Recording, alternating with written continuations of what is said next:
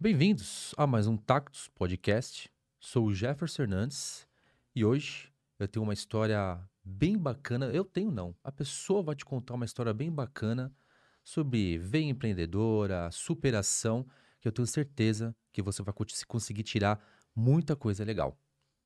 Bom, antes de mais nada, peço que você, se você ainda não é inscrito do nosso canal, que você se inscreva, curta esse vídeo e também compartilhe com quem vai fazer sentido receber esse conteúdo. Fazendo um breve resumo de quem está aqui, essa pessoa já foi ajudante de borracheiro, garçom, panfleteiro e lavador de carros, office boy, carregador de malas e agora se tornou o criador da maior rede de franquias de energia solar do Brasil. Olha só o currículo dessa pessoa. Rafael Brito, seja bem-vindo. Obrigado, Jefferson. Sinta-se à vontade. É, a gente estava conversando aqui um pouquinho que a gente não tem roteiro, a gente vai bater um papo é, natural. legal, natural, porque acho que essa é a grande ideia da gente conseguir extrair aqueles conteúdos tão bacana que o pessoal vai conseguir tirar aqueles insights para a vida deles. É isso aí. Cara, se apresente aí, fala quem é você, de onde você surgiu, conta um pouquinho aí da sua história. Eu acho que você já fez um, um briefing bem legal aí, né, sobre um pouco da história. Eu comecei a trabalhar bem cedo, né? Então, logo no início, a vida já me apresentou para o mercado de trabalho, né? E como você disse, eu passei por diversos mercados aí, fui o meu primeiro trabalho foi numa marcenaria, né? Eu, primeiramente, eu acho que é importante eu frisar, eu perdi meu pai com sete anos de idade, meu pai era um cara rimo de família, era um cara que não deixava aquele cara que nem deixa a esposa trabalhar, né? Que cuida da, de toda a renda da casa, do sustento da casa. E quando eu perdi meu pai com sete anos de idade, as coisas meio que deram uma desestabilizada ali, financeiramente, psicologicamente também. E foi a partir daí que eu comecei a sentir a necessidade de contribuir, de poder trabalhar, de poder estar, tá, tá, digamos, correndo atrás do meu ali desde cedo. É, eu poderia, tá, chego a comentar isso com algumas pessoas, mas eu poderia ter duas óticas em relação a, a essa vida que me foi apresentada logo cedo. Primeira ótica seria a ótica da vitimização. Né? Eu poderia me vitimizar, falou, pô, coitado de mim ali, é, perdeu o pai cedo, tá passando dificuldade financeira, ou falar, cara, agora é a hora de assumir o meu protagonismo aqui e ir para cima. E com certeza Hoje eu tenho uma visão muito mais clara disso olhando para aquela época, né? Mas naquela época eu só, só fui, eu queria fazer. E comecei, meu primeiro trabalho foi numa marcenaria, vou resumir um pouco aqui, porque foram muitos trabalhos, né? Mas trabalhei numa marcenaria, trabalhei numa borracharia também. Nessa marcenaria que eu trabalhei, um dos meus primeiros trabalhos, eu cheguei a ganhar 10 reais por semana, né? Naquela época, hoje é um salário baixo, naquela época também era, né? Uhum. Digamos aí em 2000 e, e 2003, 2004 mais ou menos.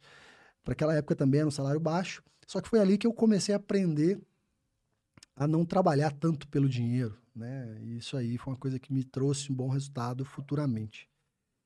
Enfim, é, trabalhei aí como lavador de carros, panfletei bastante, é, carreguei malas e nesse meu trabalho de carregador de malas eu aprendi muito a servir as pessoas. Né? Então, eu tenho uma máxima comigo que, primeiramente hoje, para você saber ser servido, você precisa, antes mesmo, servir alguém.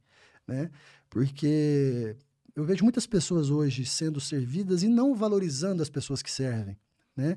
Eu acho que para você ser servido, né? para você valorizar as pessoas que te servem, você tem que ter, você tem que ter servido alguém em algum dia.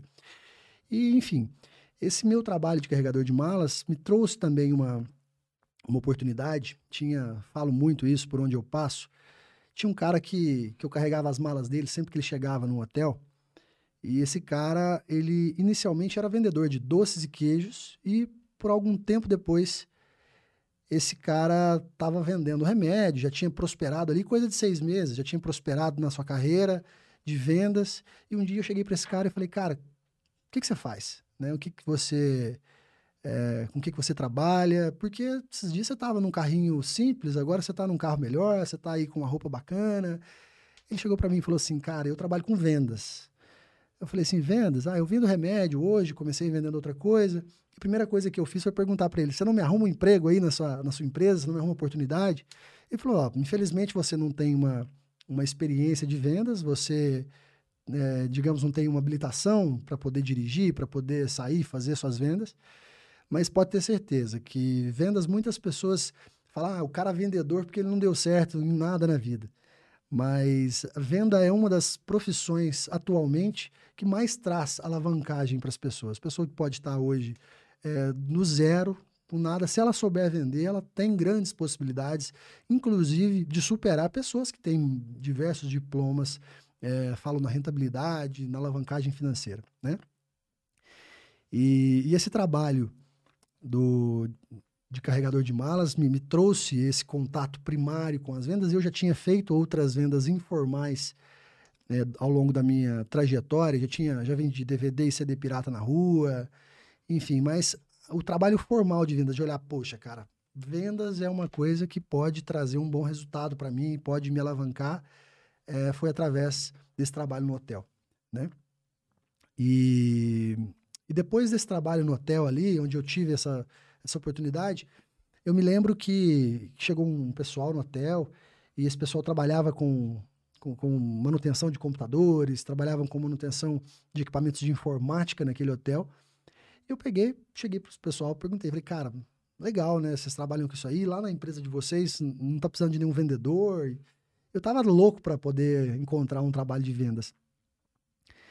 Porém, o cara falou, cara, eu acho que não vai ter um trabalho de vendas lá, mas vai dar um pulo na empresa lá e pergunta o que, que o pessoal tem feito, o que que, quais são as oportunidades que tem lá. Acho que pelo menos alguma oportunidade deve ter. E foi o que eu fiz, cheguei nessa empresa, perguntei para esse pessoal, perguntei para o gerente da loja de informática, cara, tem alguma oportunidade aí no setor de vendas? Ele, não, de vendas não tem, mas a gente tem uma oportunidade no setor é, técnico, né, que é o setor de manutenção de computadores, de impressoras, você tem alguma habilidade aí com, com informática, com vendas? E eu falei, cara, eu tenho. Eu sei formatar, sei montar, desmontar computadores. Na verdade, eu não sabia, sabia de nada. Né? Mas eu sabia que eu aprenderia muito rápido qualquer função, sabia que com o meu esforço ali eu, eu iria conseguir pegar muito fácil aquelas funcionalidades de um, de um técnico de informática. E foi o que aconteceu. E por três meses eu fiquei trabalhando ainda no hotel carregando malas, trabalhando também num outro período nessa loja de informática. E chegou uma, um dia que, que, esse, é, que, que, esse gerente me falou que o vendedor da loja estava de saída, estava saindo por algum motivo eu cheguei para ele e falei, cara, me dá oportunidade de vendas, deixa eu, deixa eu vender, né? Deixa eu aprender, deixa eu desempenhar ali o papel de vendas na loja. E ele falou, cara, como que eu vou te dar uma oportunidade de vendas aqui na loja, se é vendas que traz o caixa da empresa, se é vendas que, que movimenta a loja, que paga o salário de todo mundo aqui, né? Hoje a maior receita da, naquela época, a maior receita da, da, da daquela loja era, era, as vendas, era as vendas e não a manutenção, né? E não a manutenção. E aí não me deu oportunidade e contratou uma, uma outra pessoa. Eu fiquei ali chateado, né? Mas entendi. De fato, eu não tinha ali nenhuma experiência no meu currículo, né? De vendas. No dia que, que era para essa vendedora iniciar, a loja bombando, essa vendedora não foi. Por algum motivo, ela, não sei se arrumou outro trabalho ou se, se de fato não, não teve imprevisto no dia e não conseguiu ir. E me chamaram para poder ajudar, né? Aí eu falei, cara, agora é minha oportunidade aqui, né? Vou, vou mostrar para essas pessoas que eu enfim, que pelo menos posso aprender a vender de alguma forma, posso atender as pessoas bem, posso pelo menos fazer um bom atendimento. E foi o que aconteceu.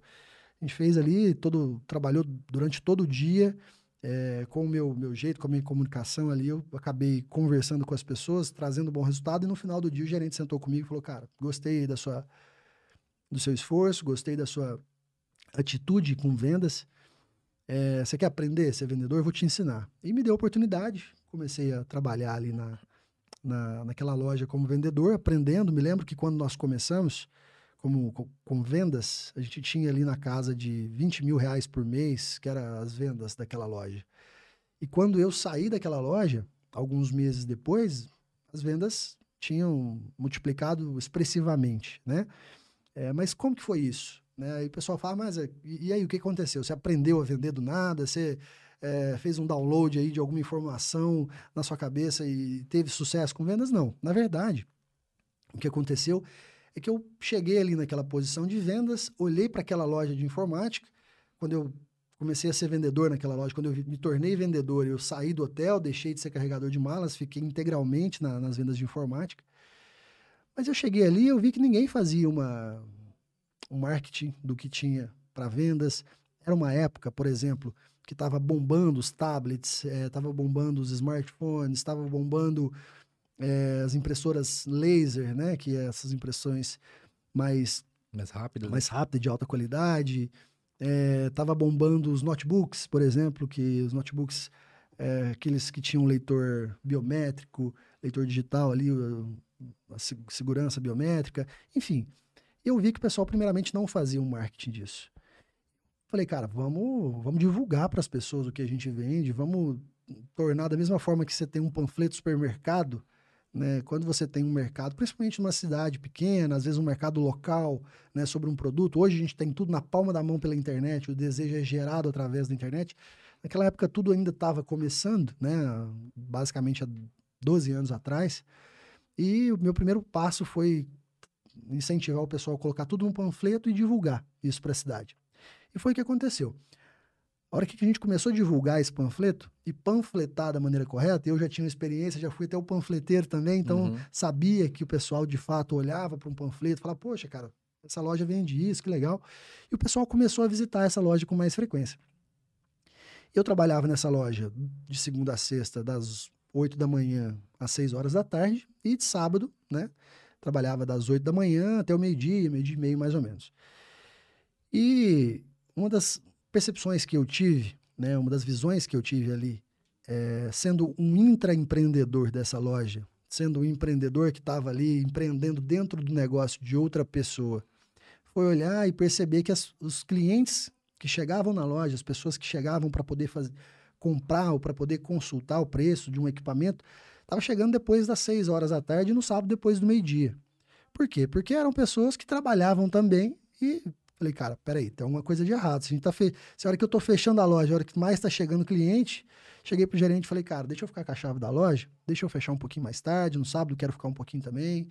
Ele começou a liberar para mim ali e foi onde eu fiz as minhas maiores vendas ali na época. Lembro que na época era o boom também das lan houses, né, uhum. no, no, no, país. Eu Sim.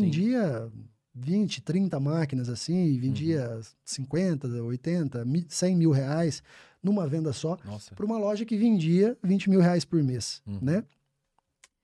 E, e quando eu saí dessa loja, para seguir um, um, outro sonho que eu tinha, é, a loja estava vendendo mais de 200 mil reais por mês ali, né? Chegou até a ter picos maiores do que esse.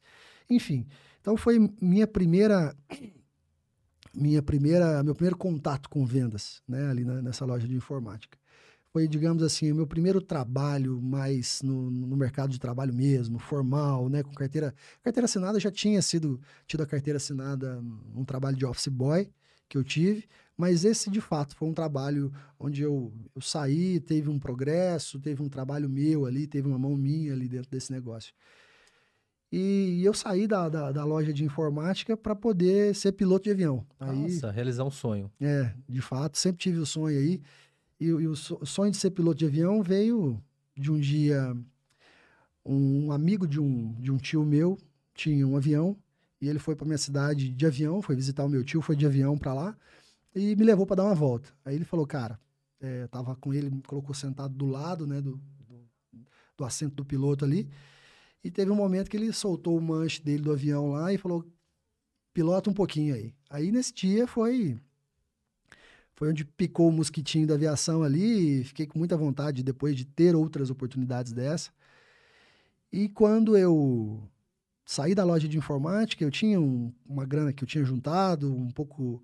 Tinha uma grana também de uma casa que, quando meu pai morreu, ele deixou, deixou essa casa como herança para mim. Era uma casa que valia uns 80 mil reais. Eu peguei metade desse valor, dei outra metade para minha irmã.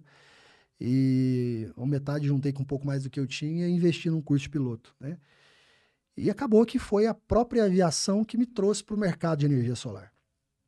Porque eu passei um bom tempo aí estudando, fazendo curso de aviação, e quando eu de fato, peguei o meu brevet, minha carteira de piloto de avião, eu fui para o mercado e ficava nos aeroportos, visitava aeroporto para ver se eu conhecia algum empresário, se eu conhecia uma pessoa que tinha avião, que estivesse precisando de um piloto, né? E coincidiu com uma época onde diversas outras empresas do país de aviação, por exemplo, Webjet, é, não, tinha sido recente também a Varig quebrando, VASP quebrando também. E quando essas empresas maiores quebram no mercado, elas danificam muito o mercado da aviação, porque são milhares de pilotos é, profissionais com muitas horas de voo em grandes aviões é, que vão ser jogados no mercado de trabalho, né? E aquela pessoa que está se formando ali na aviação. Tem uma, uma, uma, competição muito grande. Tem uma competição muito grande e, e, assim, acaba que fica um mercado de trabalho muito injusto para quem está começando, porque é, o mercado da aviação ele é um mercado pautado na experiência. Né? Um bom piloto é um piloto experiente.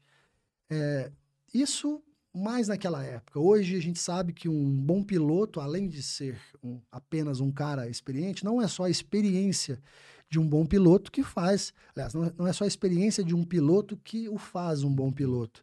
Né? É a tomada de decisão, é a capacidade de avaliação de riscos, é a capacidade de análise e, coincidentemente, tudo muito a ver com o empreendedorismo. Né? Isso é bem legal. E eu ficava muito ali nos aeroportos, buscando oportunidades. E teve um dia que chegou um cara e disse que estava procurando um piloto, né? e me perguntou se eu teria disponibilidade de voar para ele, que ele estava comprando um avião. Eu falei, tenho. Inclusive, estou aqui para isso, estou buscando. Naquela época, eu acho que eu voava. Se alguém me oferecesse um trabalho, isso não é bom para o mercado de trabalho, mas se alguém me oferecesse um trabalho sem salário, eu aceitaria, porque o interesse de, de adentrar no mercado, de, de ter prática, de, de adquirir prática como piloto, era muito grande. E aí, esse cara, fechei com ele, ele falou: só que meu avião não está pronto ainda. É, por enquanto, você pode trabalhar comigo de, em vendas de um negócio que eu estou começando? Eu falei, posso. Eu tenho experiência com vendas, com vendas. Eu trabalhei com vendas. Inclusive, naquele momento que eu estava buscando oportunidade como piloto, eu estava trabalhando numa empresa é, que vendia produtos para supermercado, que era pura vendas, né? Mas não era uma empresa que, que me daria ali uma chance de crescer. Enfim. Eu peguei e comecei a trabalhar com esse cara e esse cara trabalhava. Perguntei para ele, mas qual que é o produto que você trabalha? Ele falou, cara, eu trabalho com energia solar. Você já ouviu falar de energia solar? Eu nunca tinha ouvido falar de energia solar, né? Digamos, não da forma como nós temos hoje, aí, não da forma como realmente é. Né? Eu imaginava como seria, mas nunca tinha ido a fundo, pesquisado sobre o assunto. E esse cara, ele falou para mim, ó, toma aqui o material para você estudar. Eu me lembro que eu virei à noite estudando esse material, perguntando, é, pesquisando sobre energia solar. Eu olhei para aquilo e falei, cara, se de fato isso aqui for legal, se de fato isso aqui não for um gato, né, não for uma, uma, um trambique, uma maracutaia, um ajuste aqui, sei lá, alguma coisa errada, né, das pessoas poder gerar sua própria energia, vai ser um bom mercado, vai ser um negócio muito bom, vai ser um negócio muito produtivo. E aí eu peguei e falei, cara, vamos para cima. Comecei a olhar para aquilo como uma coisa profissional.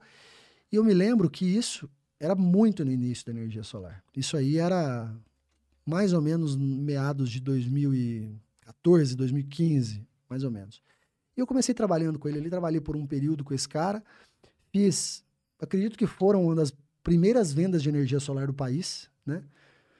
É, e fiz algumas vendas, fiz umas seis vendas, e a primeira venda que eu fiz foi de 100 mil reais, né? Eu falei, poxa, eu sempre trabalhei é, vendendo produtos, óbvio. Tinha vendas que eu fazia, vendas maiores lá na loja de informática, quando eu pegava uma lan house para montar, enfim. Mas uma venda, de falar assim, cara, eu vou poder vender um produto de alto valor agregado, um produto que, cara, 100 mil reais ali numa venda, só, venda e isso pode se tornar recorrente, isso não é uma coisa típica quando, como aconteceria, acontecia na informática. E, e aí eu me empolguei bastante, fiz algumas outras vendas na cidade, né, e, e a gente seguiu.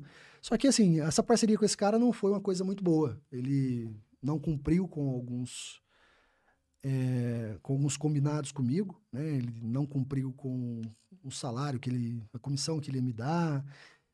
E na, naquele momento, aquilo para mim foi uma decepção. Mas foi uma decepção que se tornou uma, uma benção na minha vida, né? Porque a partir daquele momento eu saí fora do cara. E, e lembro que esse cara, além dele não cumprir um combinado comigo de pagar as minhas comissões, ele trabalhava de maneira muito informal.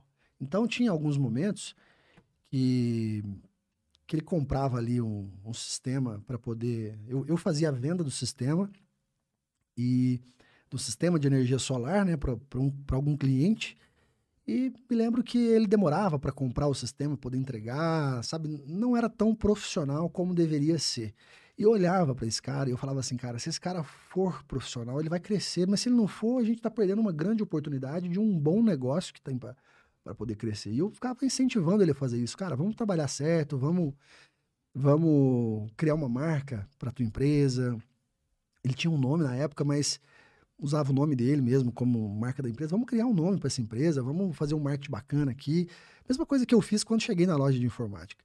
Só que ele não queria seguir esse caminho. E aí tinha a cabeça mais fechada. Tinha a cabeça mais fechada. E aí cheguei para ele um dia e falei, cara, ó, primeiramente, você vai acertar comigo aí o que você me deve? E ele, não, não vou acertar. Eu falei, não, beleza. Então tá tudo certo.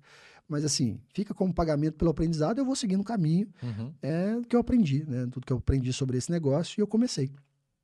E acabei contatando os mesmos fornecedores, explicando que tinha algumas coisas que estavam sendo feitas de maneira errada, né, naquela cidade, prejudicando os clientes. E esse fornecedor chegou para mim e falou: Cara, vamos trabalhar você com a gente aí nessa região. Então, a gente dá a oportunidade de você trabalhar aí nessa região é, com os nossos produtos. E eu comecei. Então, ou seja, eu comecei é, trabalhando no mercado que, eu, que é o meu principal case hoje é, para poder, aliás, comecei a empreender nesse mercado para resolver algum pro, um problema que o meu patrão daquela época tinha causado, né? Então, por quê? Porque quem tinha vendido era eu, uhum. né? Foi eu quem, quem vendi.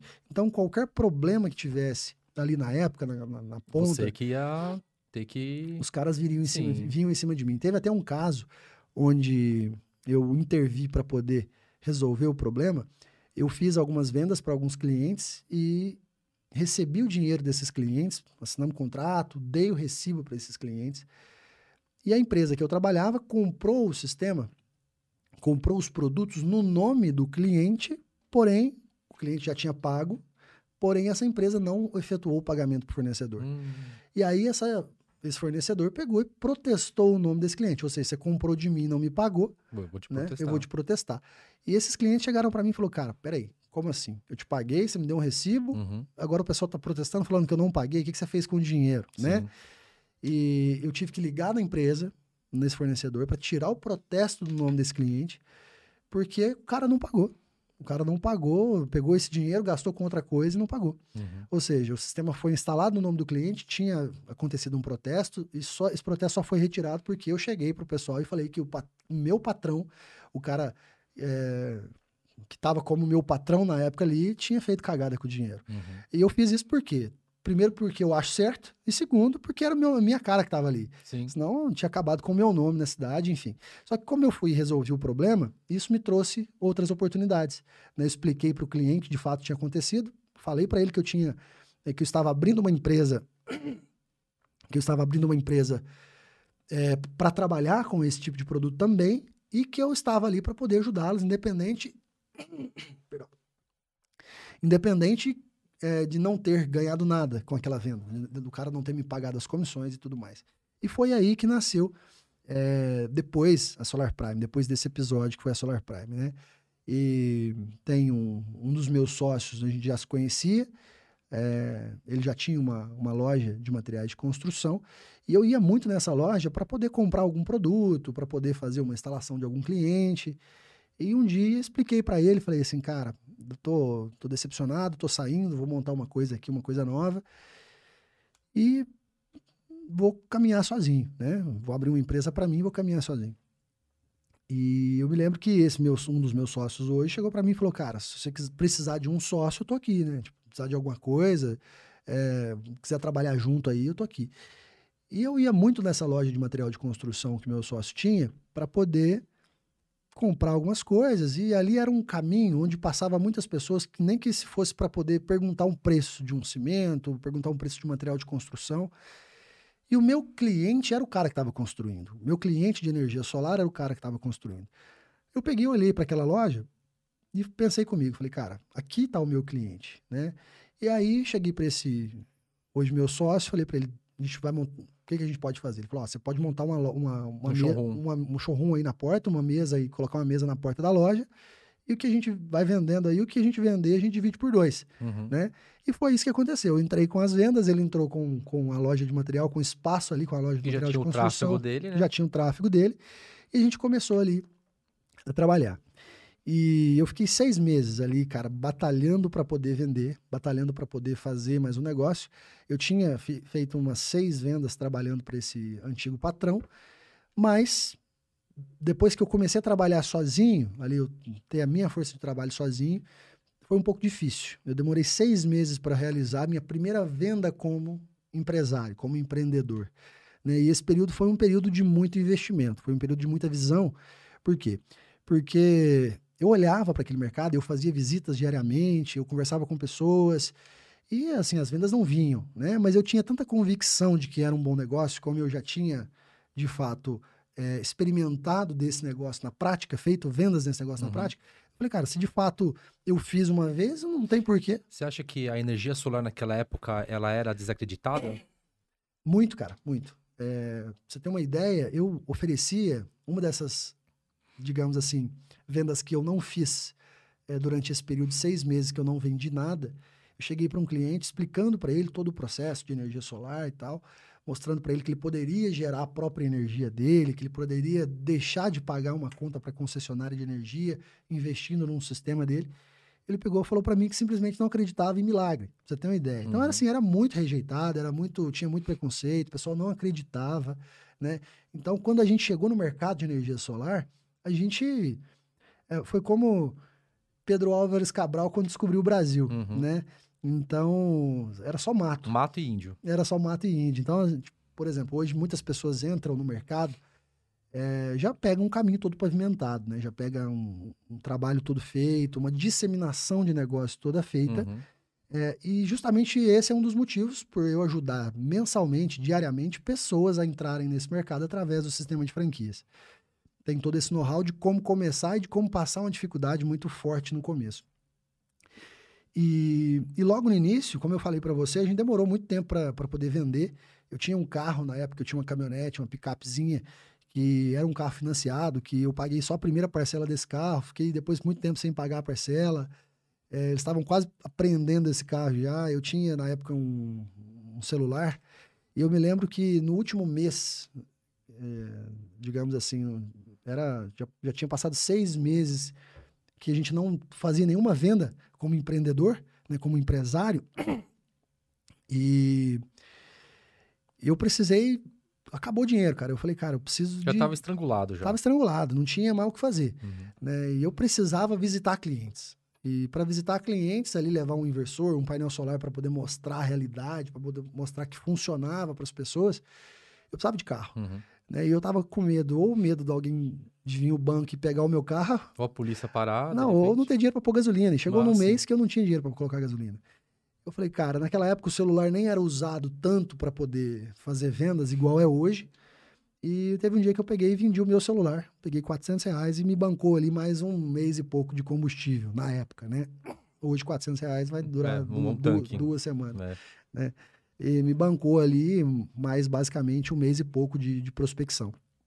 E eu me lembro que, que a primeira venda que eu fiz, depois de empreendedor, depois de empresário, é, um cliente me ligou e falou: Cara, eu vi um panfleto de vocês aqui, um panfleto que eu tinha mandado fazer um panfleto que na época eu paguei 80 reais num, conjunto de panfleto com cartões de visitas e dividi em 12 vezes no cartão esses 80 reais. Porque eu falei, uhum. cara, não sei quanto que eu vou ter vendas, uhum. então quanto mais eu dividir aqui, melhor para mim.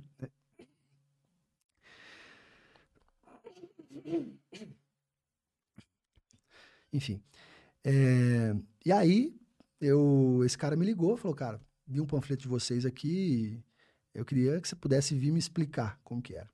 Eu cheguei na casa desse cliente e eu olhei para a casa do cliente assim, era uma casa muito simples, que não suportava, não suportaria o peso de um sistema de energia solar sobre aquele telhado. Me lembro que eu pus a cabeça para fora do carro, olhei para o céu, falei assim: "Ó oh Deus, como é que você me manda no lugar desse, cara? Eu estou precisando vender, aqui você me manda no lugar que nem suportar o peso do sistema vai suportar". Mas enfim, entrei naquela casa, fiz um atendimento como eu faria para qualquer outro cliente, né?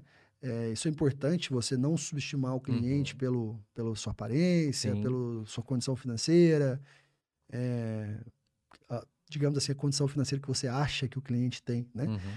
Entrei naquela casa, fiz um atendimento tranquilo, nem estava esperando tanto vender, eu acho que foi isso que me ajudou a vender.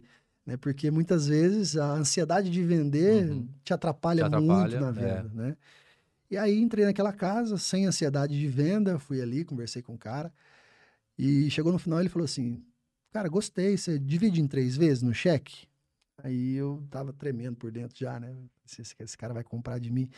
Aí eu falei assim: Peraí, peguei um, um outro celular meu que eu tinha é, de reserva lá, que eu usava, um celular mais simplesinho, saí lá fora, deixa eu fazer uma ligação. Aí voltei, falei pra ele: Falei assim, cara, eu consultei aqui com o meu financeiro. É, a gente não faz isso para ninguém, nunca fez para ninguém, mas para você a gente vai fazer, falei uhum, para ele. Sim. E aí, tinha ligado para ninguém, óbvio. Mas, e aí ele pegou e comprou um sistema, pagou em três vezes ali. E, e eu me lembro que eu poderia dividir isso em três vezes? Depende. Isso é importante. Isso é uma, um grande, um dos grandes segredos né, de diversos negócios e de pessoas que estão começando a empreender atualmente, que é o quê? Você não apenas ganhar dinheiro. Você não tem que entrar num negócio para poder ganhar dinheiro. Você tem que entrar num negócio para ter aquela expressão que os americanos dizem, que é o make money. Você tem que fazer dinheiro. Você fazer dinheiro, é, você, tem, você tem que saber desdobrar e trabalhar com aquilo que você tem em mãos. Naquela época era o dinheiro do cliente que eu tinha em mãos. Então, por exemplo, ele me pagou ali, na época me custou 30 mil reais, custou para ele 30 mil reais um sistema, né? Já era uma venda expressiva, de um valor expressivo. Naquela época era um preço de um carro uhum. que ele investiu num sistema de geração de energia própria, e ele me pagou em três vezes. Dessas três vezes, é, eu pedi para ele, ou seja, entrada 30 e 60. Então, com 60 dias, eu estava recebendo é, a totalidade do preço que, que ele estava me pagando por aquele sistema. Eu pedi para ele 90 dias para poder entregar. Então, ou seja, eu poderia esperar os 90 dias e lá comprar o sistema. Mas o que, que eu fiz? Eu peguei esse, esse primeiro pagamento, já paguei ali o, o fornecedor uhum. para não correr o risco de, eu cair naquele mesmo problema Sim, que o meu de antigo bola de neve, de meu antigo patrão, aquele mesmo problema que o meu antigo patrão teve de pegar uhum. aquele dinheiro e usar para outra Fluxo coisa. Fluxo de caixa. Fluxo de caixa, já paguei o fornecedor.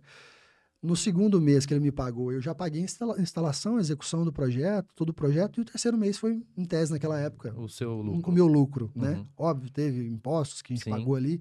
A terceira parcela não foi 100% lucro na época, mas quase todo o meu lucro ali. E, enfim, foi a minha primeira venda, né? Foi a minha, minha primeira venda como empreendedor, depois de seis meses de empresa aberta para poder ir lá. É, tive que sacrificar algumas coisas, como eu falei, meu celular para poder para poder continuar ali naquele, naquela visão de falar, poxa, cara. Enfim, e aí com uma venda, né, com uma venda, a Solar Prime já era Solar Prime nessa época, já era designada, né, a gente já usava esse nome para poder para poder prospectar. E, e a gente começou a olhar para aquele mercado, outras pessoas, concorrentes, e a gente parou e teve uma das maiores visões aí que a gente teve até hoje em relação a esse mercado, que é o quê? Que é o profissionalismo, como esse mercado estaria crescendo.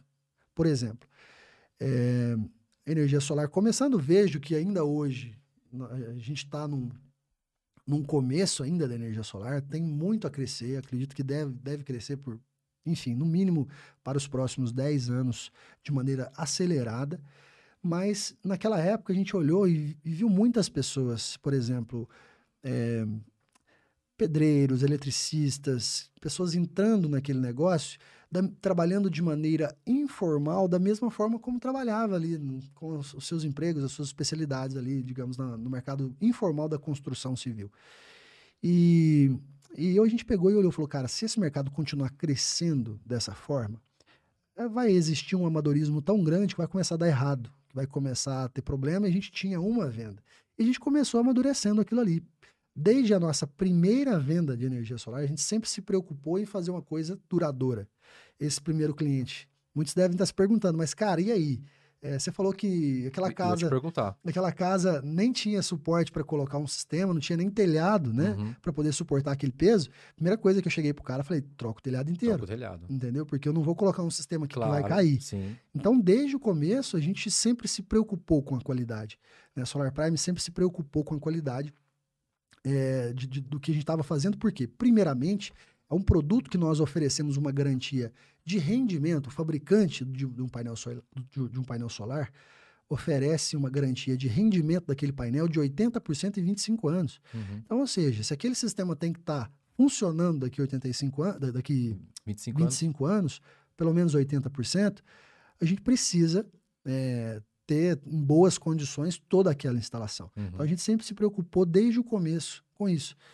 E aí, é, isso aí a gente foi começando a olhar como que a gente vai, de fato, é, começar a expandir, começar a crescer, é, como a gente vai aumentar a nossa força de venda e como a gente vai manter esse grau de, de qualidade nisso, né? Porque hoje é uma grande dificuldade. O cara aumenta a sua força de venda e perde qualidade, né? É Uhum. Uma curva que nem sempre é proporcional uma, um, um produto do outro, Sim, né? sim.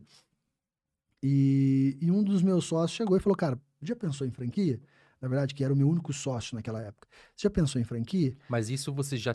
Vocês é, pensaram em franquia é, depois dessa sua primeira venda ou amadureceu um pouco mais, vendeu um pouco mais já, e já partiram para pensar em franquia? Cara, com uma venda a gente começou a pensar em franquia. Caraca. É. Então, assim, isso é uma visão que quebra um grande tabu Exato. né, do exato. franchising, que É. é, ah, você precisa ter é, Pelo menos duas. três unidades, É, quatro unidades, exato. dez unidades para poder Pensar em franquia. pra pensar em franquear. Aham. Isso aí, na verdade, é o ideal. Sim. É o ideal. Não é uma necessidade, não é, digamos assim, uma exigência do franchise. Você Não é uma regra. não, né? não é uma regra, exatamente.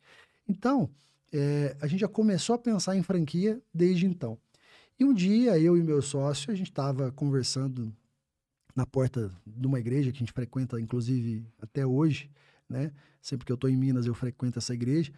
E a gente estava conversando, falando de franquias, e quando veio, a gente escutou outra pessoa também falar de franquias, e a gente pegou e foi acessar essa pessoa. Chegou para esse cara e falou, cara, mas é, vamos fa- fazer uma reunião, você entende de franquias? O cara tinha um conhecimento já é, aprofundado nesse, nesse mercado do franchise. É, vamos falar sobre nosso negócio, vamos ver se a gente consegue franquear. E a gente marcou uma reunião. E assim que a gente marcou essa reunião, explicou o negócio pro cara, o cara perguntou para mim assim, cara, quantas vendas que você tem? Uhum. Né? Aí Acho eu- que a primeira pergunta que alguém Primeira- faria é isso. Primeira pergunta, eu olhei para ele e falei, ó, a gente tem uma venda, né? Eu falei para ele. Aí, primeiramente, ele falou, cara, esse negócio não é franqueável, né? Ele falou, cara, e eu- era um consultor de franquias Aham. falando para mim que o meu negócio não era franqueável. Aí eu Sim. perguntei para ele, mas o que precisa para esse negócio ser franqueado? Ele falou, ó, vamos fazer uma conta básica. Hoje a gente está numa cidade, naquela época a Solar Prime nasceu numa cidade que tinha uns 100 mil habitantes na Pequena, época, é uhum. uma cidade pequena. E vamos fazer uma conta básica. Quanto que é o salário da média das pessoas aqui? Ah, deve ser uns dois mil reais, né? Talvez nem isso. Então, você está me falando aí que, vamos falar o seguinte, para um cara arri- arriscar ser um empreendedor, ele precisa ganhar, vamos falar aqui cinco vezes isso aí, 10 10 mil reais. Uhum. Sim. Então, ou seja, o seu sistema ele, dá, ele daria para um franqueado de vocês por volta de, sei lá, 15% de lucro, né? Uhum. É, que foi a nossa proposta desde o início para os nossos franqueados, já fazendo todas as contas ali, ele poderia ter, na média, de 15%. 15% de lucro.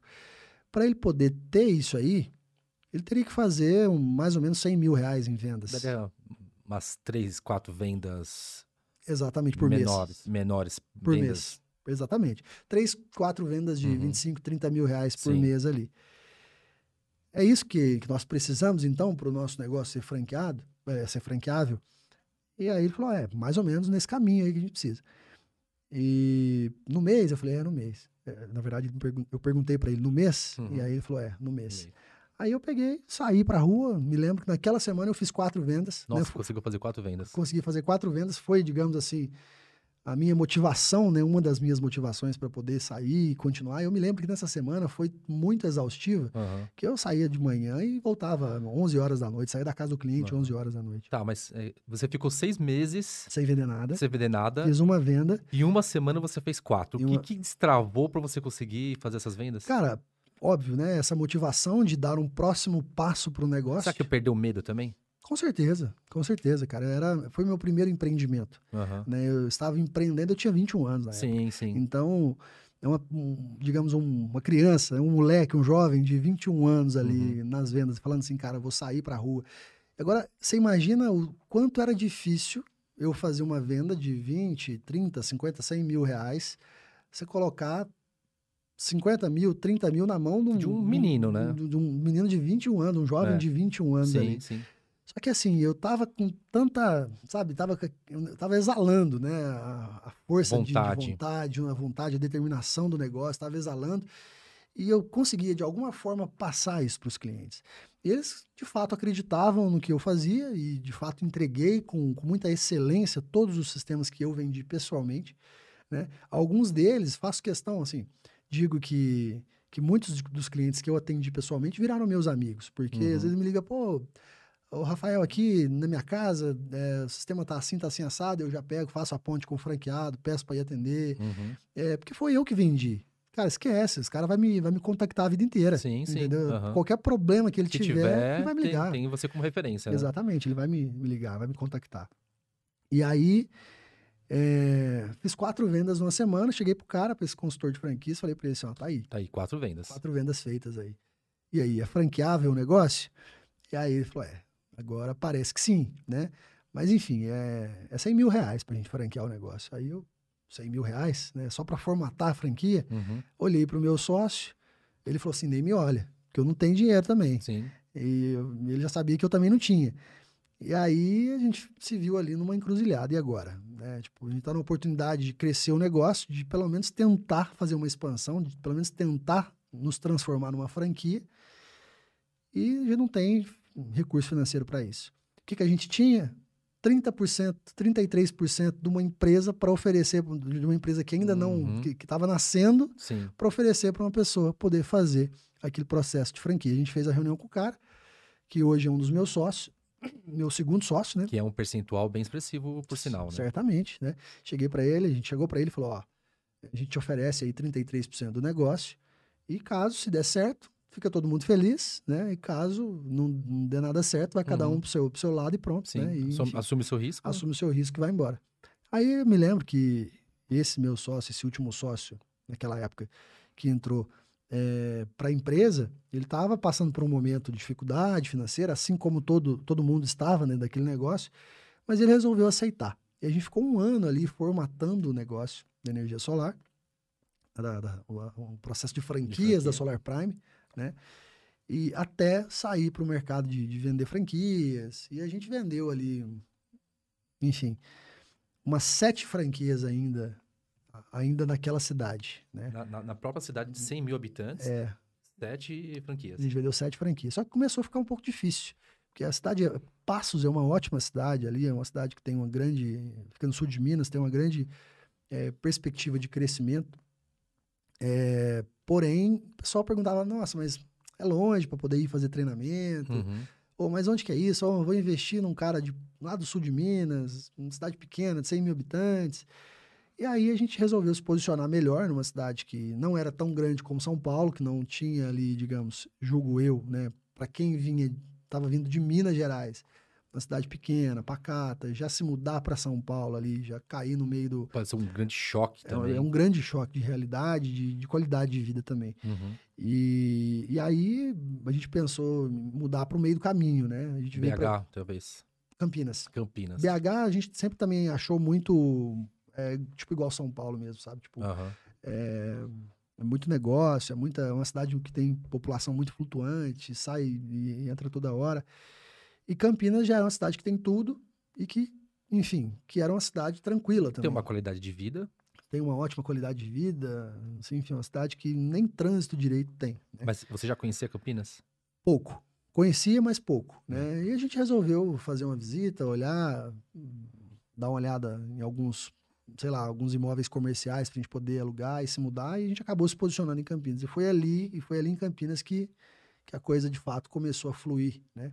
Que o negócio começou a tomar corpo, enfim, das sete franquias que saímos de, de Passos, Minas Gerais, hoje aí com aproximadamente 470 franquias no, no, Brasil todo. Hoje a Solar Prime é a maior franquia do Brasil de, de, de energia, energia solar, solar, e é uma das 50 maiores franquias de todos os segmentos, né? Dentro, dentro do, do Brasil. Dentro do Brasil, dentro do Poxa, ranking da BF. Caramba. Né? A gente está no top 50 da BF. Caramba. Eu acho que, só pautando, acho que tem muita coisa ainda para você contar, mas pautando até agora, é, a gente já consegue tirar vários aprendizados. Acho que um dos primeiros aprendizados é que nem sempre aquilo que você sonha, que você enxerga como carreira, porque você queria ser piloto de avião, é aquilo que a vida vai te colocar na, na, na sua porta, assim, na, na, passando na sua frente, e você vai ter que decidir entre seguir o coração e seguir a razão, né? Então, como que você acha que a aviação, de uma certa forma, te ajudou a você pô, isso aqui é algo que eu amo, que eu tenho muita vontade de fazer, só que eu tô enxergando uma coisa muito grandiosa aqui. Como você consegue fazer esse paralelo aí de aviação com a, a veia empreendedora? Cara, isso é interessante. É... Eu, quando comecei a aviação, quando tirei o meu brevet ali de piloto de avião, eu sempre ficava olhando ali, né? Eu admirava, sempre admirei a profissão de piloto, o cara todo técnico, né? E assim, cara, de fato é um tesão você tá no comando de uma máquina que voa é, de você aprender aquilo ali, de você, de fato. Cara, eu, eu sou vislumbrado até hoje pela aviação e quem gosta de aviação não deixa de gostar. Porém, eu, eu sempre gostei mais de ser bem sucedido no que eu fazia do que de voar. Eu gostava muito de voar, gostava uhum. muito da aviação. Mas eu desde sempre gostei mais de ser bem sucedido no que eu fazia. E eu vi que naquele mercado da aviação era não só um mercado onde você poderia se desenvolver, alcançar o seu lugar, alcançar o seu, digamos assim, o seu posto, né? ter a tua honra ali. É, se você apenas fosse um bom piloto. Tinha todo o mercado da indicação, ah, o cara virou piloto porque foi indicado por outra pessoa. Às vezes não tinha ali uma, uma fila, né? Uhum. Que, onde as pessoas, por, por apenas mérito, competência, competência chegaria, né, num, digamos, numa boa profissão, num bom emprego. Uhum. E eu só que eu admirava muito o piloto, mas eu sempre ali comecei, chegou um momento da minha vida na aviação que chegava um avião no aeroporto, ali o, o piloto, um avião da aviação executiva, né, que são as aviações, o, o, piloto particular, né? Chegava ali o piloto no avião e chegava o empresário. E eu cheguei em algum momento que eu vi que aquilo ali não, aquele mercado não fluiria como eu esperava, né? Não, não, não me daria um salário que, que, eu, que desse para eu poder viver a minha vida do jeito que eu sonhava viver desde cedo. E eu peguei e comecei a olhar, reparar mais no patrão, reparar mais no dono do avião o do que, que ele no... fazia para ter o avião. Exatamente. Uhum. E eu peguei e comecei a perguntar para esse cara, cara, o que, que você faz? E tal, comecei ali me relacionar com, com o dono do avião.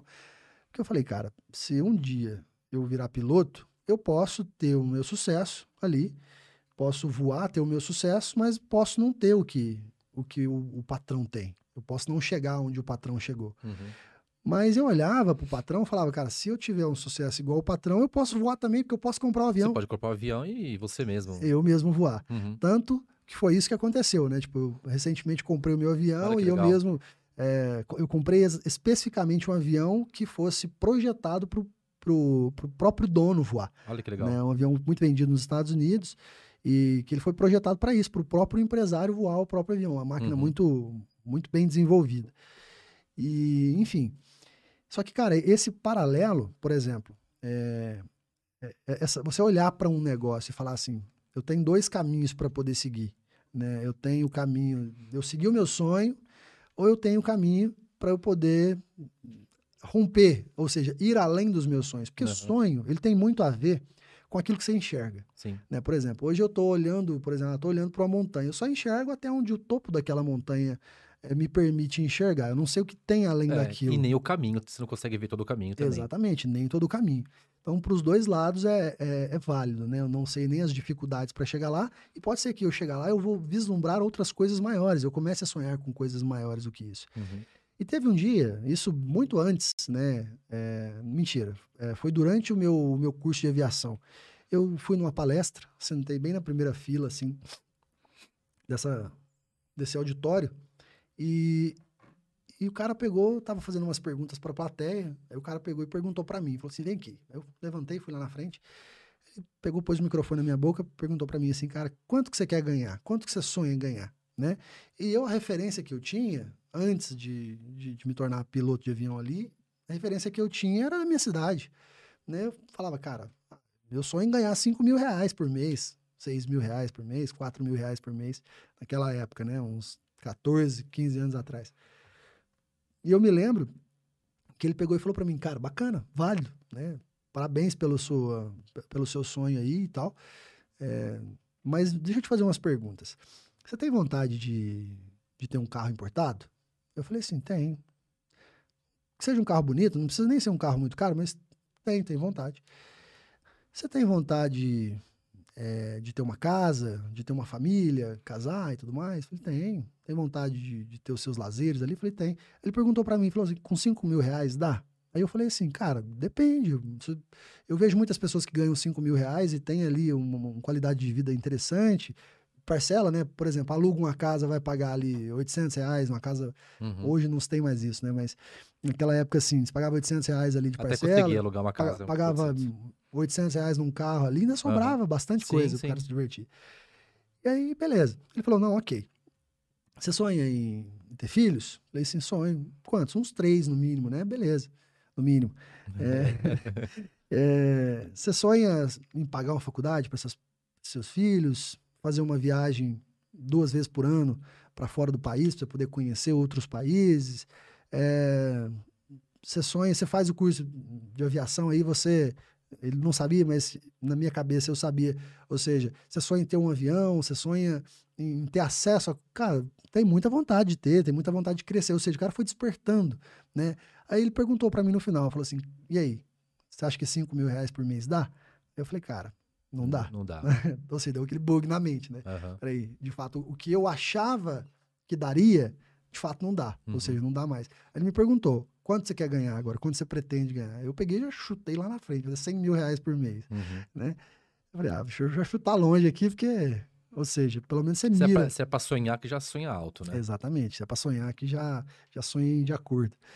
Enfim, então, ou seja, quando ali eu terminei o meu curso de aviação, eu me deparei com aquele negócio, eu falei, cara, eu gosto mais de ganhar dinheiro, gosto mais de ser bem sucedido do que de fato voar. Voar. Né? Tanto é que, como eu te falei, acabou que depois de um longo tempo, acabei comprando meu próprio avião. E, cara, e era como se eu tivesse voltando para a escola ali, sabe? Era, era como se eu tivesse ou, ou conseguindo meu, meu emprego tão sonhado na aviação que eu não tinha conseguido na época né, que foi voar o meu próprio avião. Sim. Então, acho que um pouco desse cenário foi é, conseguir separar essas duas separar coisas, as duas coisas. por esse lado. E você, como que você enxerga que você, é, você começou praticamente sua carreira de trabalho mesmo, sem ser a, a carreira empreendedora, vendendo. É, e também trabalhou um pouco de marketing. Logicamente que o marketing de hoje é totalmente diferente totalmente. Do, do que você viveu lá no início. Mas como que você enxerga marketing e vendas dentro do seu mercado que você hoje é uma baita de uma referência? Cara, o marketing, ele, digamos assim, é o que, é o que mostra pro, pro teu mercado que você existe, né? E mais do que isso, o marketing ele mostra pro teu mercado que você é diferente do teu concorrente, né? Então, é, eu, eu sempre tenho falado muito de marketing na empresa, por onde eu vou também, que o marketing é exatamente isso que você citou. Ele é totalmente diferente do que era antigamente, né? Antigamente eu falo há cinco anos atrás, uhum. né? Por quê? Eu vejo que um dos grandes problemas das pessoas não é de fato o que as pessoas não sabem, mas sim o que as pessoas sabem e que já não funciona mais. E o marketing é exatamente a mesma coisa. É exatamente isso. Né? É, eu vejo muitas pessoas tentando fazer o um marketing bem feito, colocando uma, uma, uma imagem O cara vai lá, ah, vou fazer uma, uma arte no Instagram hoje. É, o cara vai lá, me faz uma imagem, ah, eu vendo isso, esse é meu produto, custa X. Cara, infelizmente, hoje isso não vende mais. Hoje, por exemplo, uma Copenhagen da vida, é, uma Cacau Show, é, uma Lindt, Godiva, enfim, essas lojas eles não vendem chocolate, cara, eles vendem experiência. Eles vendem um presente que você vai passar ali no shopping depois do trabalho, vai levar para casa para sua esposa, vende reconciliação, vende diversas outras coisas e por último vende uma pessoa que está de, de, fato com vontade de comer um chocolate, né? É... Enfim, entrei num negócio recentemente é, numa escola de inglês, né? É, comprei 50% de uma escola de inglês de um cara que ele foi para os Estados Unidos, jogou bola nos Estados Unidos por, por alguns anos profissionalmente, ele voltou para cá, o que, que ele aprendeu lá que ele poderia colocar em prática aqui para poder ganhar dinheiro foi o idioma, né? Chegou, começou a dar aula aqui e começou de uma forma tão disruptiva, trabalhando de casa, bem no meio da pandemia, que o negócio cresceu, digamos, muito rápido, escalou muito rápido, e hoje é um negócio que fatura aí já meio milhão por ano. E, tipo assim, nasceu no meio da pandemia, nasceu um ano e meio atrás, um quase dois atrás. anos atrás, uhum. entendeu? E, mas por que que eu entrei nesse negócio? Não foi porque eu acho que as pessoas aqui ah, ensinar inglês, cara, hoje você leva-se 10, 8, 8, 10 anos para poder aprender inglês num curso convencional. Uhum. É, a maioria das pessoas que fazem inglês na vida não aprendem. Mas por que que de fato eu entrei nesse negócio? Primeiro que tinha ali uma pegada diferente, tinha uma metodologia diferente, que é uma, é uma escola que ensina as pessoas a falar inglês exatamente naquilo que elas vivem no dia a dia. Por exemplo, ela vai ensinar um médico a falar inglês falando de medicina com o médico. Sim. Entendeu? Uhum. É, ou seja, coisa que ele já vive. Ou seja, pedindo uma, um instrumento para uma instrumentadora ali durante uma cirurgia, coisa que ele já fala no português, ele só precisa virar a chavinha para outro idioma, uhum. né? É, mas o que, que a gente vende? A gente não vende idiomas. A gente vende inclusão. Por quê? Sim. Porque o cara que, que não sabe inglês e que está numa oportunidade de trabalho, que está, por exemplo, numa viagem mesmo, né? Eu diversas vezes voei para fora do país, viajei para fora do país e me senti foi uma viagem inútil. Por quê? Porque não sabia inglês, uhum. não sabia falar inglês. Sim. Então, a gente vende inclusão. E o marketing dentro das empresas, não somente dentro da Solar Prime, mas em todos os negócios, ele precisa gerar é, no cliente do outro lado uma experiência, cara. Precisa gerar uma experiência. Não precisa de nada muito robusto. É, às vezes, o, eu, eu filmando o meu dia a dia, eu filmando o meu dia a dia dentro da empresa, eu filmando é, o meu dia a dia junto com o cliente, né, é, que comprou um produto meu, vai trazer muito mais resultado do que eu ir lá e gastar mega dinheiro fazendo uma arte, enfim. Então eu acho que assim, tá muito ligado, o marketing está muito ligado às vendas, ele está muito é, hoje, principalmente, cara, se a gente não for disruptivo, se a gente não lembrar que aquilo que a gente sabia sobre marketing há 5, 10 anos atrás já não funciona mais hoje, é perda de tempo, dinheiro jogado fora, que poderia ser investido em coisas mais eficientes, né? em Sim. marketing mais eficientes. É, eu, você me corrija se eu estiver errado, mas eu consigo enxergar você como um cara muito sonhador. É o cara que, tipo, cara, sonha mesmo e não só sonha, como também corre atrás. Não adianta, Executa. É, não adianta você ficar querendo sonhar, sonhar, sonhar e você não fizer nada. Né? Exatamente. É, mas eu enxergo você como um cara que sonha bastante. É, e vislumbra também tudo aquilo que você faz, desde a aviação. É, mas o ponto que eu quero chegar é, e passar a bola para você falar um pouco sobre isso também. Lá atrás, quando você deixou de lado a aviação e você vislumbrou que tinha um mercado que, cara, energia solar ninguém tava falando, era mato, uhum. né? Era mato e índio. E você foi lá e vislumbrou que aquele mercado podia ser um mercado que ia explodir aqui no Brasil. É, quando todo mundo menos, menos esperava, você foi falar, falar de franquia uh, quando você tinha efetuado uma venda só. O que, como que você enxerga que um, um empreendedor de sucesso ele precisa é, ter sonhos sim, mas vislumbrar aquilo que ele enxerga para o futuro. Como que você consegue fazer esse paralelo dentro da sua carreira? Cara, é... o empreendedor, ele precisa, você tocou num ponto muito importante. Eu julgo, se você me perguntar qual que é a receita de bolo para o empreendedor dar certo no teu negócio, né? É... digamos que assim, não existe receita de negócio para negócio, mas eu acredito que existem pontos essenciais para que uma pessoa possa, é, de fato, ser bem sucedido naquilo que ele, que ele empreita a fazer, que ele empreende a fazer. É, primeiramente, o cara tem que sonhar, cara. Isso que você falou é importante. Se, o, o, o sonho, é, digamos, é o ponto de partida. Por que, que o sonho é o ponto de partida, cara? Porque, pensa comigo, se você não tem referência de onde você quer chegar, cara, é, dizia-se no em Alice do País das Maravilhas, né? acho que eu não sei se era o gato ou a coruja que estava lá em cima da árvore, falou, cara, para onde você vai? Não sei. Se você não vai para lugar, se você não sabe para onde vai, qualquer, qualquer caminho, caminho, serve, né? Uhum. Qualquer caminho, qualquer lugar, qualquer destino serve.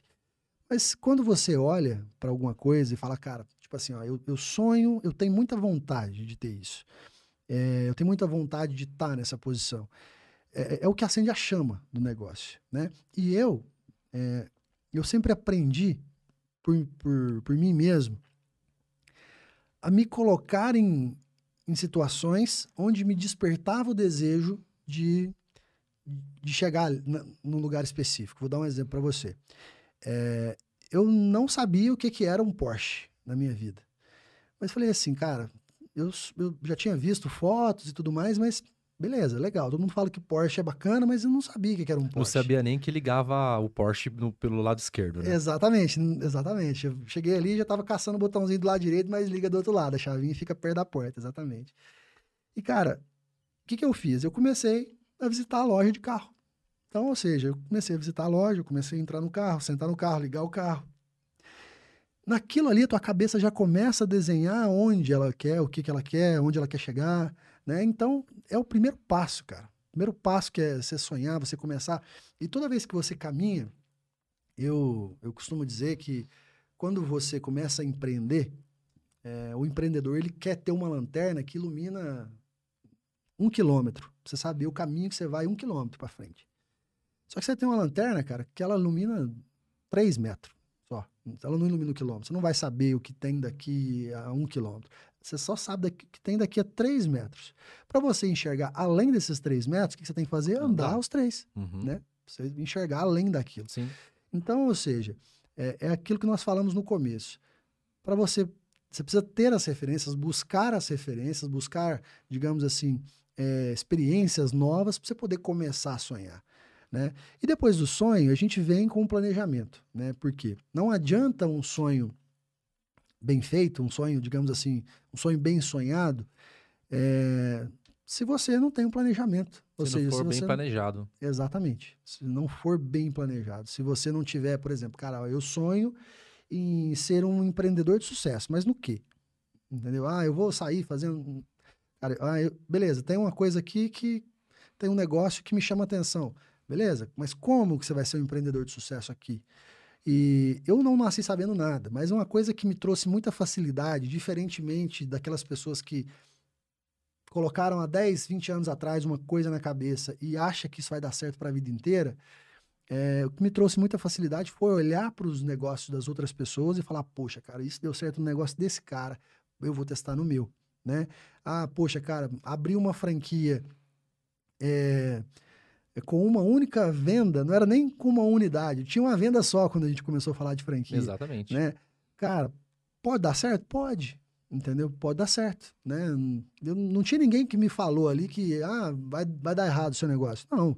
Muitas pessoas falaram, poxa, é, geralmente o pessoal abre franquia com mais de uma, duas, três unidades, né? está abrindo com uma. Eu tive críticas na época, né? Não me falaram que não ia dar certo, mas falou, cara, você é louco, você vai abrir isso e tal. Enfim, então, o planejamento para você poder pegar o teu sonho, eu, eu, acho que o planejamento é o passo para você materializar o que, o que é sonho e colocar, pelo menos no começo é, da estrada do, do real, né? Uhum. É, depois do, do sonho, cara, eu acho que a execução é muito importante. Não adianta, cara. Eu conheço muitas pessoas que são nerds, são obesos mentais, ou seja, que, que leem, é, sei lá, é, cinco livros por mês, que adquirem muito conhecimento, mas não sabem fazer nada com aquilo que sabem. Ou seja, o cara sabe que, que para empreender ele tem que arriscar, sabe que para empreender ele tem que fazer uma boa gestão, mas ele não sabe, não, ele, ele não tem, digamos assim, a coragem, algo paralisa essa pessoa. Então você precisa, é, ou seja, sonhar, planejar o teu sonho. Terceiro, executar, cara. Você precisa, você precisa fazer. Eu acho que eu sou uma pessoa muito assim. Tava falando muito com, com o Thiago vindo para cá sobre isso. Eu sou uma pessoa que faz. Eu, eu não sou um ótimo planejador, mas cara, eu sou um bom sonhador e eu sou um bom executor. Eu executo digamos que, às vezes, para você ser um bom executor, você tem que planejar, você tem que uhum. planejar sim. bem.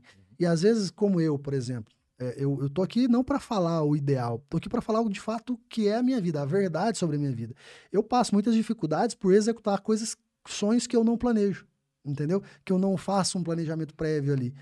E isso traz uma, uma, dificuldade. Só que eu tenho um pouco de dificuldade de planejar, porque eu tenho muita ansiedade de fazer, uhum. entendeu? Eu falo, puxa, cara, aquilo ali vai dar certo, pô, vamos fazer, né? Tava falando para ele, investi agora em Minas, numa fazenda, e eu cheguei na fazenda, falei, cara, eu bati o olho na, na entrada da fazenda, fazenda muito bonita, Falei, cara, mas se tivesse uma represa aqui na, nessa entrada dessa fazenda, uma água bonita aqui, sei lá, um pedalinho aqui, uma roda d'água, caindo cachoeira aqui na entrada da fazenda, isso aqui vai valorizar muito mais. Uhum. Passei a mão em dois telefones, o pessoal já tá lá fazendo a represa, enfim. Mas poderia estar planejado, por quê? No meio do caminho da construção dessa represa, a gente já mudou de, de, de formas de fazer aquela represa três, quatro vezes. Uhum. Pensei numa coisa, mas na hora que o pessoal foi começar, tinha uma pedra, né? tinha uma árvore que eu não podia tirar. Uhum. Ou seja, se eu tivesse parado para planejar, mas eu tenho ansiedade de ver o negócio feito. E isso, para mim, é uma grande vantagem, porque eu vejo muitas pessoas que sonham, pode ser até que planejam, mas, cara. Fica travado no planejamento. Trava na execução. É. Trava na execução. O cara, na hora de fazer, poxa, mas será que eu vou, vou investir isso aqui? Será que não vai me faltar dinheiro? Ah, mas será que eu vou conseguir fazer? Será que. Enfim, o cara pensa em inúmeras coisas e não executa, né? Uhum. Então, cara, para mim, é, a execução é muito importante. Depois da execução, a gente tem a excelência. Você começa a executar e chega um momento que você começa a executar tanto que você corre o grande risco de cair é, na falta de excelência.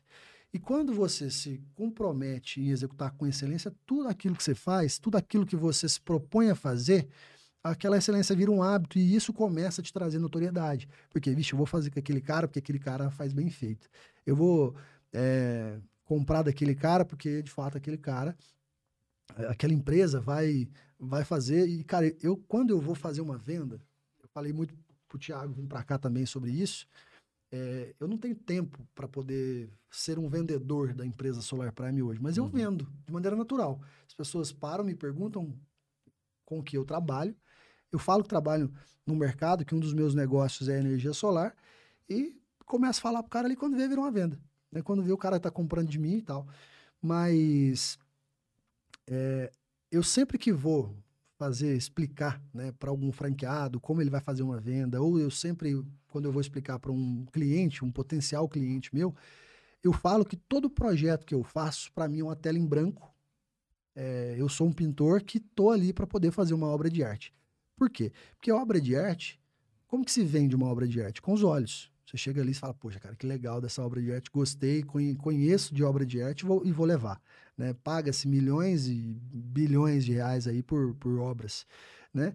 E, e é isso que eu falo para o meu cliente, cara.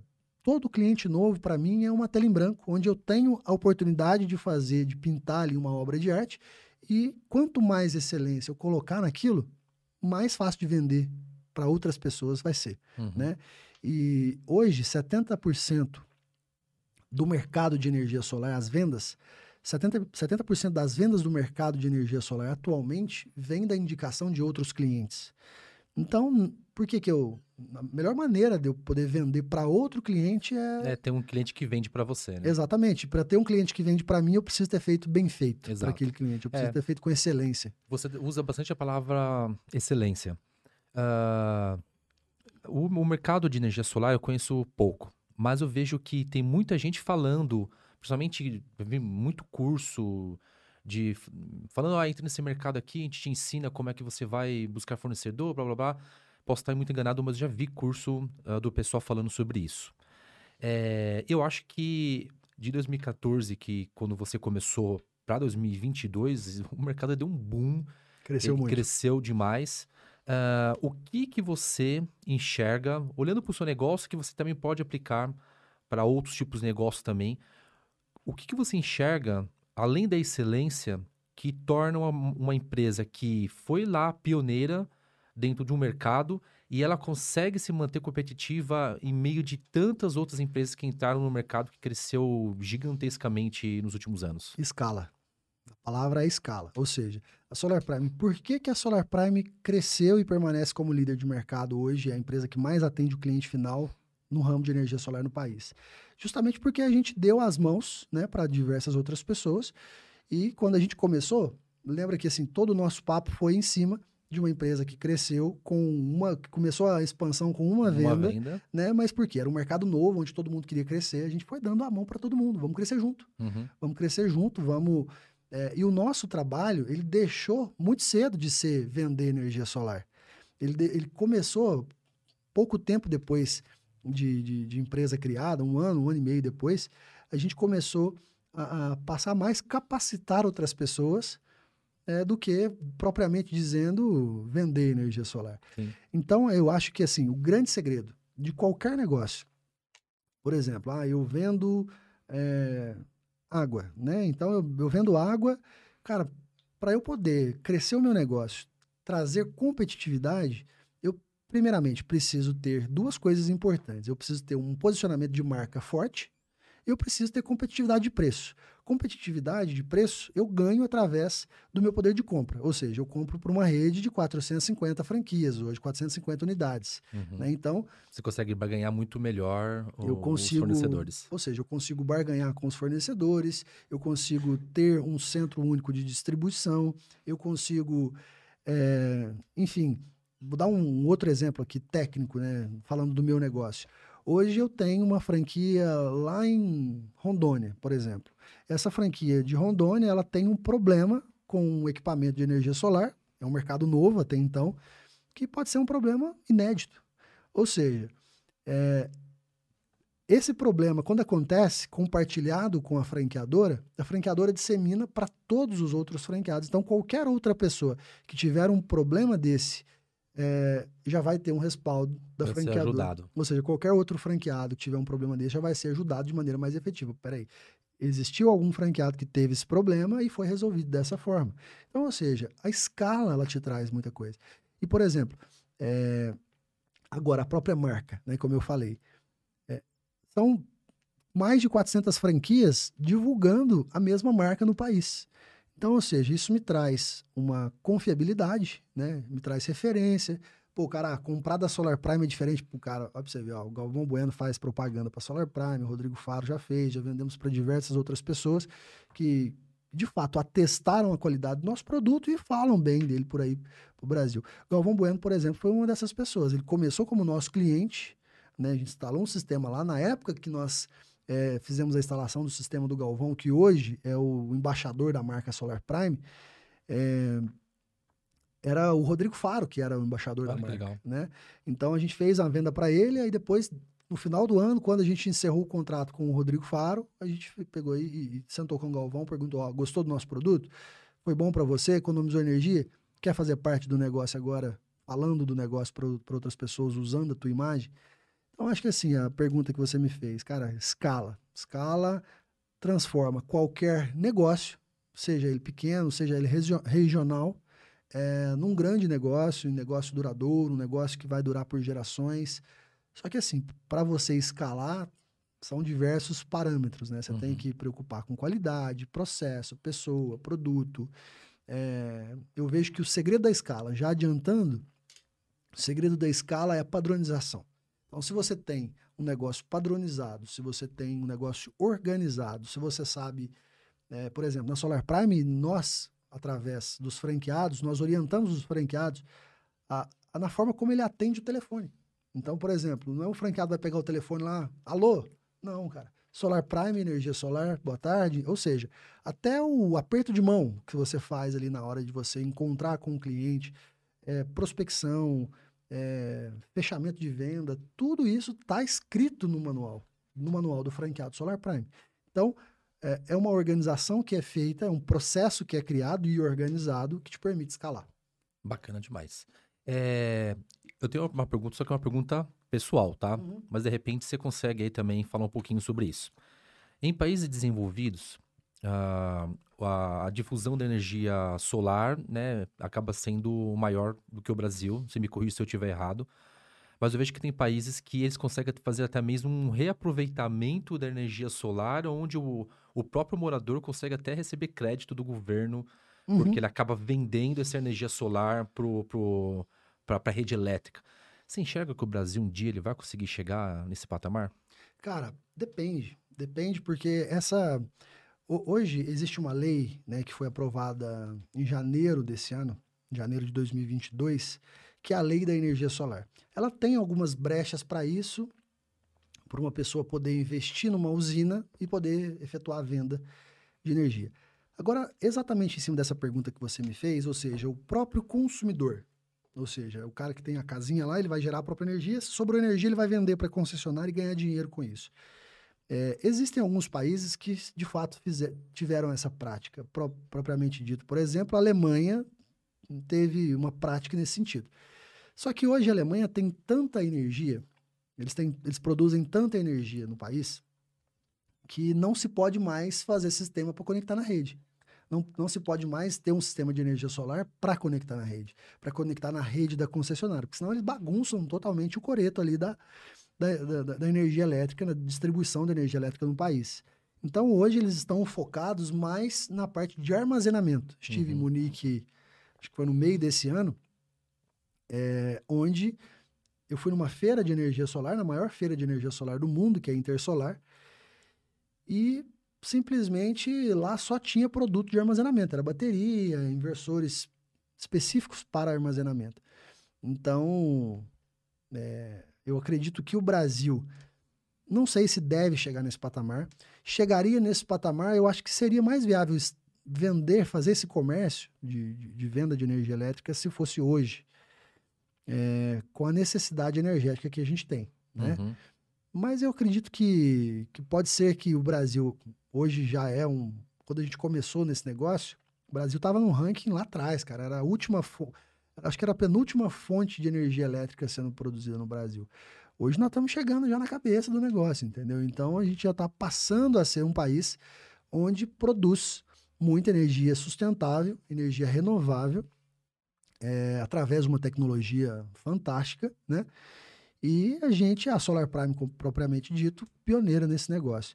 É, te respondendo mais especificamente, eu acho que, não sei, cara, não sei te dizer se, se vai ser uma demanda, vai depender de como vai estar tá o mercado de energia no Brasil, por exemplo. Ah, o Brasil vai é, tem uma taxa de crescimento estrondosa. Né? Quando o país cresce, cresce indústria, cresce comércio, que cresce, consequentemente, a própria energia, o consumo de energia elétrica. É, temos as questões dos carros elétricos também. A Solar Prime tem investido muito nessa área também. A gente está. Isso que eu ia perguntar também. Produzindo equipamentos para carro elétrico, carregadores de carro elétrico com, com a marca Solar Prime, inversores é, específicos para carregamento de carro elétrico com a marca Solar Prime. Estamos investindo forte, né? Nos últimos seis meses aí a gente, a Solar Prime, é, fez uma operação de verticalização do seu processo, ou seja, é, a gente trabalhava no, no mercado de franquias desde o começo. A gente uma boa parte da nossa venda, uma boa parte da venda Solar Prime era sempre foi financiada, né? Hoje o pessoal utiliza muitos meios de financiamento para poder ter acesso ao produto de energia solar. O produto de energia solar, ele sempre ele sempre foi e digamos que vai continuar sendo viável. Ele muitas vezes não é acessível, né? Por exemplo, viável sempre é você investir na sua própria energia e deixar de pagar para concessionário que você vai pagar para a vida inteira e vida uhum. inteira é muito tempo, né? É, agora, acessibilidade, ou seja, o cara ter lá 50, 60, 20 é, mil reais para poder colocar ali sem ter alguém para poder ajudá-lo como uma instituição financeira. Solar Prime foi lá e criou uma instituição financeira própria, ah, né? Que, que você, é, é, você financia. Hoje a gente financia o, o próprio, próprio projeto. Sistema, que legal, que legal. É, a gente sempre sonhou em ter a própria indústria né, de, de energia solar, que faz importação, inversores, placas, não, uhum. não no sentido de, de manufaturar, mas o, o remanufaturamento, ou seja, você pegar aquele produto, né, é, é, otimizar ele dentro de um kit específico para o cliente e enviar para o cliente otimizado. Ou seja, eu compro containers de painel solar, compro containers de inversor, mas eu chego, separo tudo, monto num kit específico que vai para um Uhum. cliente. É, também é chamado de indústria, né, aqui no, no Brasil, e a gente sempre sonhou em, em ter isso desde o começo. E agora, no ano de 2022, foi um grande passo que a Solar Prime deu, que a gente começou, a gente investiu, aí estamos investindo mais de 50 milhões de reais numa fábrica, nu- nu- numa, numa indústria, numa importadora né, Uhum. própria, que é a Solar Prime Distribuição. Digamos que vocês vão ser uma montadora, né?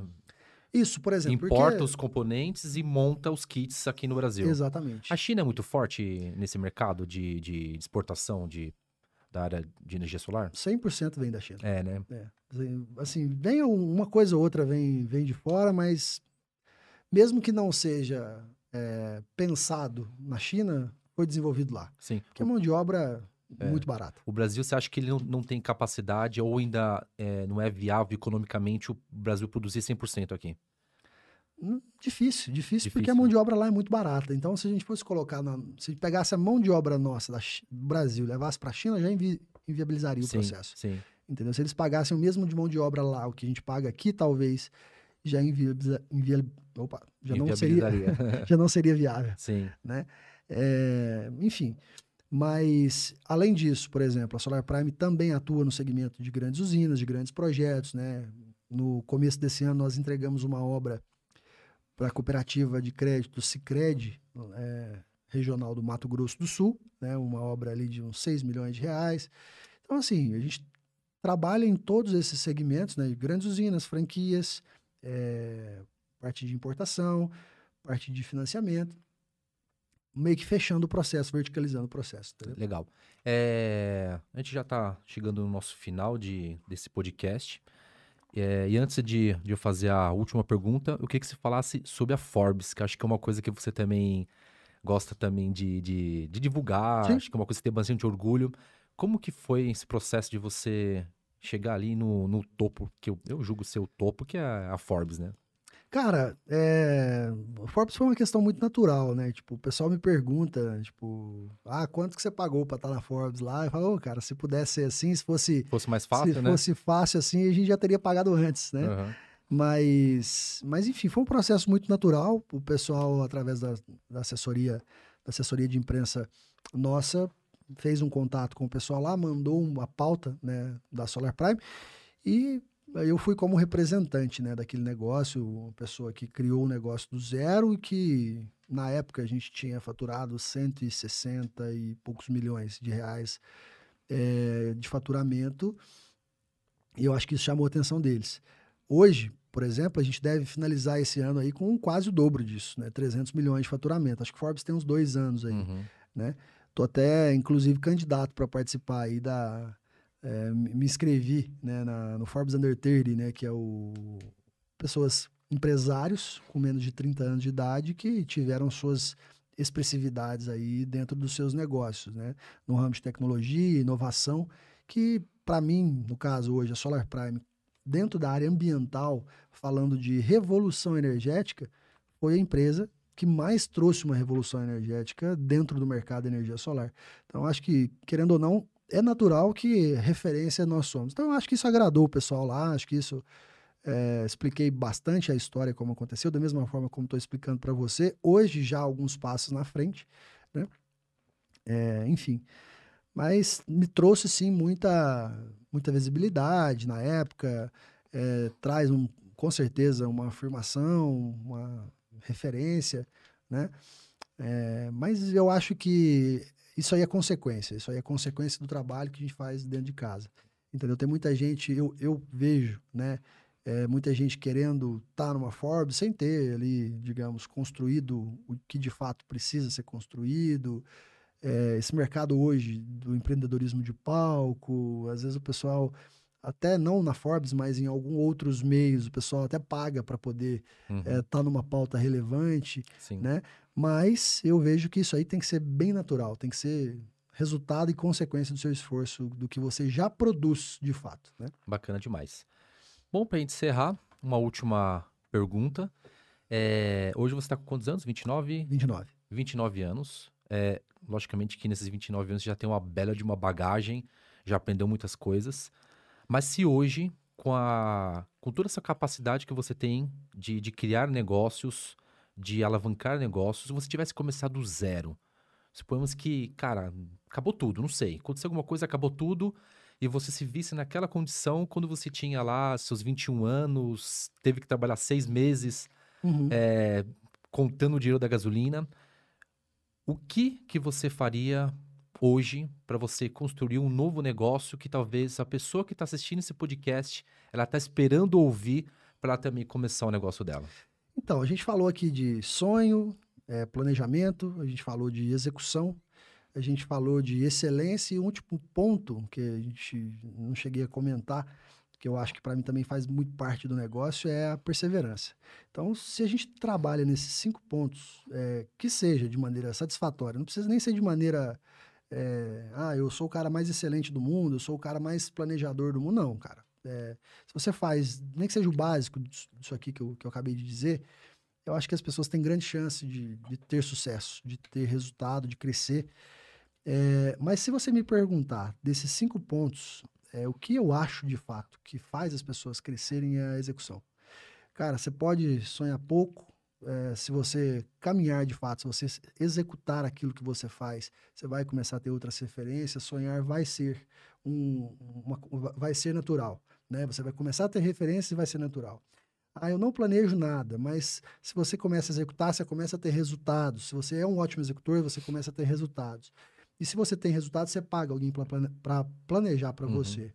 Ah, eu sou um cara que eu nem não faço as coisas com tanta excelência, mas se você executar, vai chegar um momento que você vai ser obrigado a se diferenciar das pessoas, diferenciar dos seus concorrentes, você vai precisar implementar aquela aquela excelência. E também você vai precisar, de- vai ser obrigado a perseverar no teu negócio, porque você já vai ter investido, você vai ter executado, você vai ter batalhado ali, você não vai poder deixar para trás, ou seja, já nadei mais da metade do rio, não vou voltar, vou continuar, preciso acabar de chegar, né? preciso terminar a prova, né? preciso completar a corrida. Então eu vejo que a execução, o cara desses cinco pilares, o cara se ele tiver o skill ali da execução, ele chega muito, é, certamente ele vai ter sucesso. Algum sucesso ele vai ter. Você fez um questionamento aí interessante. Hoje, se eu tivesse, se eu tivesse começando do zero em outro negócio, todos os outros negócios que eu investi depois da Solar Prime, minha primeira premissa era: é, nós vamos tentar fazer tudo com o recurso do negócio. A escola de, de idiomas que eu acabei de dizer para você é uma escola que está crescendo que hoje eu não ponho um real. Ou seja, a única coisa que eu estou aportando naquela escola é a minha bagagem intelectual. Uhum, sim. E não bagagem, e não dinheiro, não Sim. financeiro. Uhum. Por quê? Porque eu acho que tem tudo para crescer de maneira orgânica. Tem, é um bom negócio, é um negócio que tem uma boa capacidade de crescimento no, no, no Brasil. 2% das pessoas é, são fluentes no inglês a- a- no, no Brasil, né? Então, simplesmente, eu acho que a minha premissa foi, desde o começo, não estou ali para investir o financeiro, porque senão fica muito fácil. Senão fica muito fácil. As pessoas que estão trabalhando aqui no negócio vão falar, pô, não, cara, tranquilo, o cara tem dinheiro, vai pôr dinheiro no negócio ali, tem um investidor por trás, o cara vai aportar, não tem problema a gente errar, não, cara. É importantíssimo ali o erro, óbvio, as pessoas precisam errar, mas precisam errar com consciência que aquele erro vai custar. Vai custar caro, às vezes vai te atrasar um ano do seu negócio estar num patamar onde você queria que ele estivesse. Mas, enfim, é, a pessoa precisa ser um bom executor e sempre tem que pensar, cara, como se, de fato, é, mesmo que tenha, mesmo que você tenha condições para fazer, você tem que pensar que o seu negócio está começando do zero e você não tem recursos, tem que aportar ali tua bagagem mais intelectual do que financeira. Bacana demais. É, agradeço a confiança. Você deslocou, vocês dois se deslocaram até aqui para Claro. participar desse podcast. Somos muito gratos por isso. Espero que também você tenha um gostado desse, desse bate-papo. E você que está aí nos assistindo, também espero que você consiga tirar eh, coisas legais, que eu tenho certeza que muitos insights vão sair daqui, que vão poder ajudar outras pessoas que estão aqui nos assistindo, tá? Mas a última coisa, você- onde é que a pessoa consegue te achar aí? Cara, tem as minhas redes sociais, tem as redes sociais da, da empresa, mas, por exemplo, a minha rede social é Rafael Brito, né? Acho que se encontrar lá, coloca lá Rafael com PH Brito, acho que tá fácil de encontrar. É, minha empresa, como eu falei diversas vezes por aqui, é a Solar Prime, enfim, meu principal case atualmente. É, nosso site é solarprime.com.br. Eu acho que está muito, tá muito tranquilo de achar em qualquer lugar aí. Bacana. Se alguém quiser falar contigo, então, na rede social, consegue ter sociais, acesso. Com certeza. Eu sempre respondo lá quem me acessa por lá. Bacana demais. E Obrigado. terminamos mais um Tactus Podcast. Muito obrigado, Rafael, e nos vemos no próximo episódio.